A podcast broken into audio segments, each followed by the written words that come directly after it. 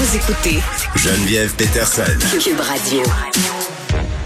Alexandre Moranville-Ouellette est là comme chaque lundi. Bonjour Geneviève. Et comme chaque lundi, on va poursuivre euh, le soap concernant la résurrection de euh, Kennedy Jr. On devrait te faire jouer de la petite musique de soap euh, chaque lundi parce que c'est comme un feuilleton qui n'a cesse de trouver de nouvelles péripéties. Là, qu'est-ce qui se passe? Parce que la dernière fois qu'on s'était parlé, si ma mémoire est bonne, tout ce beau monde-là là, se construisait un, une espèce de temple en attendant qui, qui, qui résurrecte. Ouais, mais là ils attendent, ils attendent évidemment là, ce retour là du Messi, des Messi plutôt parce que maintenant c'est pas juste John F Kennedy ah, Jr. mais son père aussi, hein, John F Kennedy Senior. Et bah. aujourd'hui est une autre date fatidique, hein, comme okay, 22 novembre. toujours. Mais pourquoi? Parce que le 22 novembre c'est l'anniversaire de l'assassinat de John F Kennedy. Oh. C'est en 1963. Aujourd'hui ça fait 58 ans que c'est survenu. Et donc euh, c'est date importante là, l'espèce de symbolisme évidemment qu'on veut toujours ramener. On dit qu'aujourd'hui là, il reviendrait peut-être d'entre les morts mais ça va faire près de trois semaines qu'ils sont là, qu'ils attendent, et il y a toujours rien, évidemment, qui se passe. Je vais vous le dire si ça arrive, mais pour l'instant, il n'y a pas de résurrection. Ce qui fait un peu plus peur, par contre, c'est que ce mouvement-là, en ce moment, est en train de se radicaliser.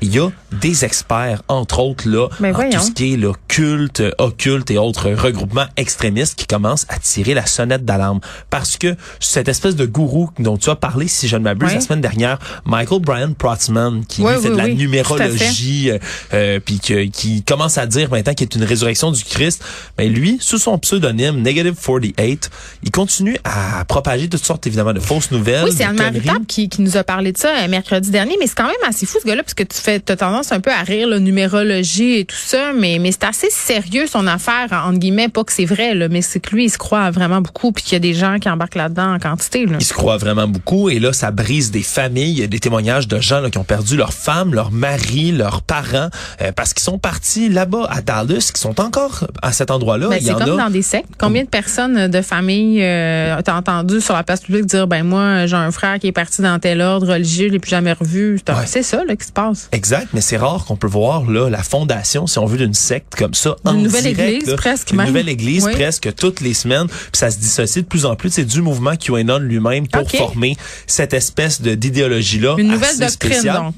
Mais là où c'est inquiétant, c'est que sur son euh, channel Telegram, entre autres, entre autres, il y a toutes sortes de vidéos qui commencent à passer, des gens qui se live stream, font des vidéos en direct, et il y en a qui ont commencé à parler, entre autres, en disant que le seul moyen maintenant de se libérer de tout ça, c'est la mort du corps physique. Ah non, ah non, et de passer l'autre Ben oui, exactement. Et là, c'est pour ça que c'est drôle, mais c'est plus drôle. le bon, pour ceux qui n'ont pas suivi lors du temple solaire, euh, c'est une secte religieuse où euh, la finalité, c'était de partir vers une autre euh, dimension, disons ça comme ça. Ça a donné lieu à une vague de suicides. Là, on a retrouvé des corps, des gens qui s'étaient brûlés dans leur maison.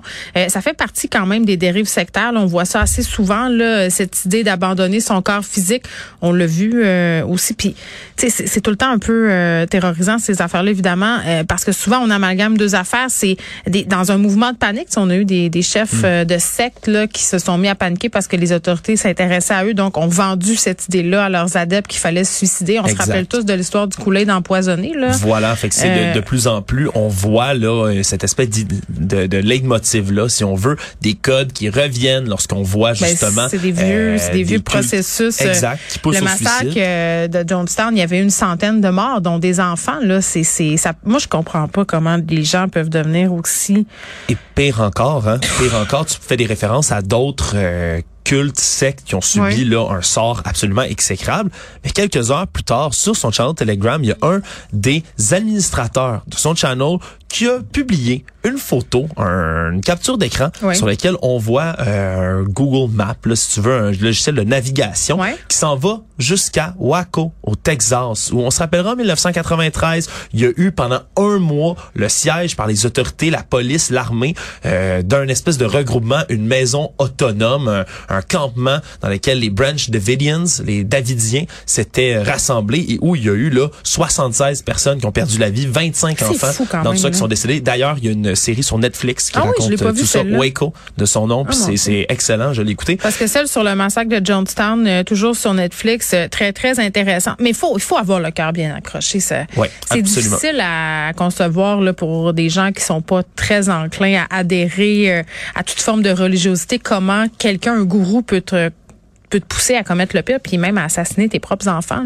Oui, exactement. Alors, on commence vraiment à avoir peur là, du côté des euh, experts qui se mêlent Est-ce qu'il y a un nom là, pour, pour euh, cette nouvelle communauté? Ils, ils se sont pas donné de nom parce que eux se considèrent pas comme nécessairement là, une nouvelle secte en tant que telle. Évidemment, c'est pas très accrocheur de dire oui, je m'en vais rejoindre une secte au, au Texas, mm. mais de plus en plus, c'est ce regroupement-là. Oui, il y en a qui partent, mais il y en a beaucoup d'autres qui continuent à financer ces gens-là. Il y a des regroupements justement. Le bouton don. Ben hein? voilà, le bouton don, on veut donner, sont des centaines de milliers à suivre encore le channel Telegram de, de Negative 48, cet homme-là. Et c'est terrifiant ce vers quoi on pourrait s'en aller. Malheureusement, la police de Dallas veulent pas s'en mêler pour l'instant on leur demande. Donc, c'est sûr que c'est extrêmement sensible. Ben, c'est une situation sensible, puis ça nous prouve aussi à quel point les gens sont en quête de sens, oui. puis en manque de signification, puis hmm. cherchent quelque chose, quelqu'un à qui se raccrocher pour donner des explications simples à des choses compliquées. Oui. Tu sais, on est dans une pandémie, puis on en a parlé souvent ici à, l'émission avec plein d'intervenants. Tu sais, c'est un moment super anxiogène, angoissant. On n'en a pas de réponse.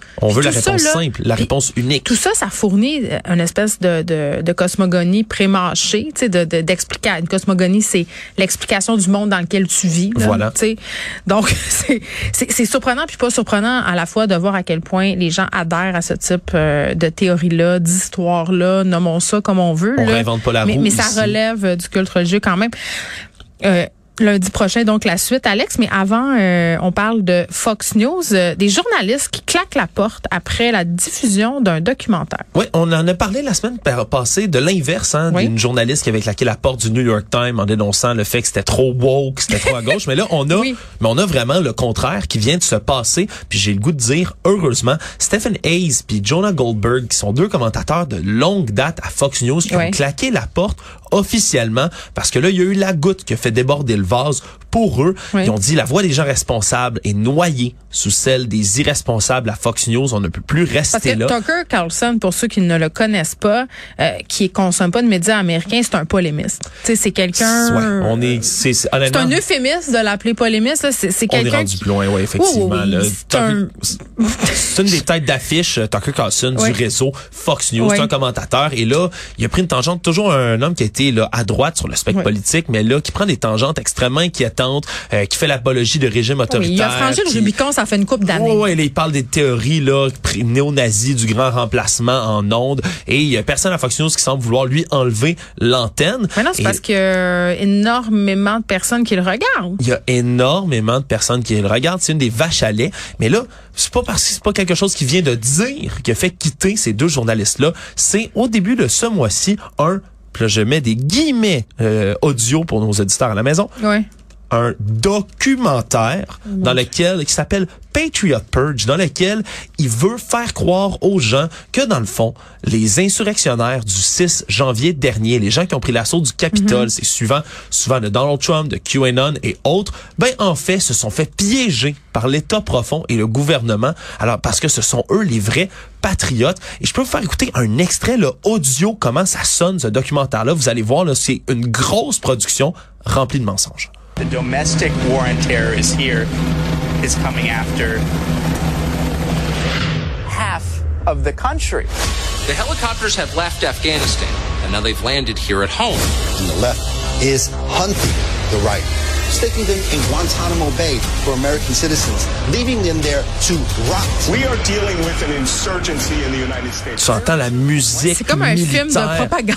C'est comme un film de propagande. C'est une série, émission spéciale en trois volets. C'est à la gloire de Tucker Carlson, carrément. Là. Ouais, puis lui fait vraiment l'apologie de ces insurrections-là du 6 janvier. Ben il change complètement. Tu sais, c'est du révisionnisme historique. Là. Il vient changer complètement. Là, je le rappelle, le 6, le 6 janvier dernier, c'est vraiment un assaut sur le Capitole une émeute qui a eu lieu, il y a eu des décès. Euh, c'est un assaut sur la démocratie en pensant pouvoir reprendre le résultat des élections qui auraient été supposément mm. volé par les démocrates. Mais là, t'entends la territorique juste dans la bande-annonce. La moitié du pays vient attaquer la droite, la gauche veulent vous envoyer à Guantanamo Bay. Et là, c'est vraiment là, un documentaire, encore une fois, je le mets entre guillemets, ce ne sont que des fausses nouvelles. Ça pose des théories du complot. Il interview des insurrectionnaires.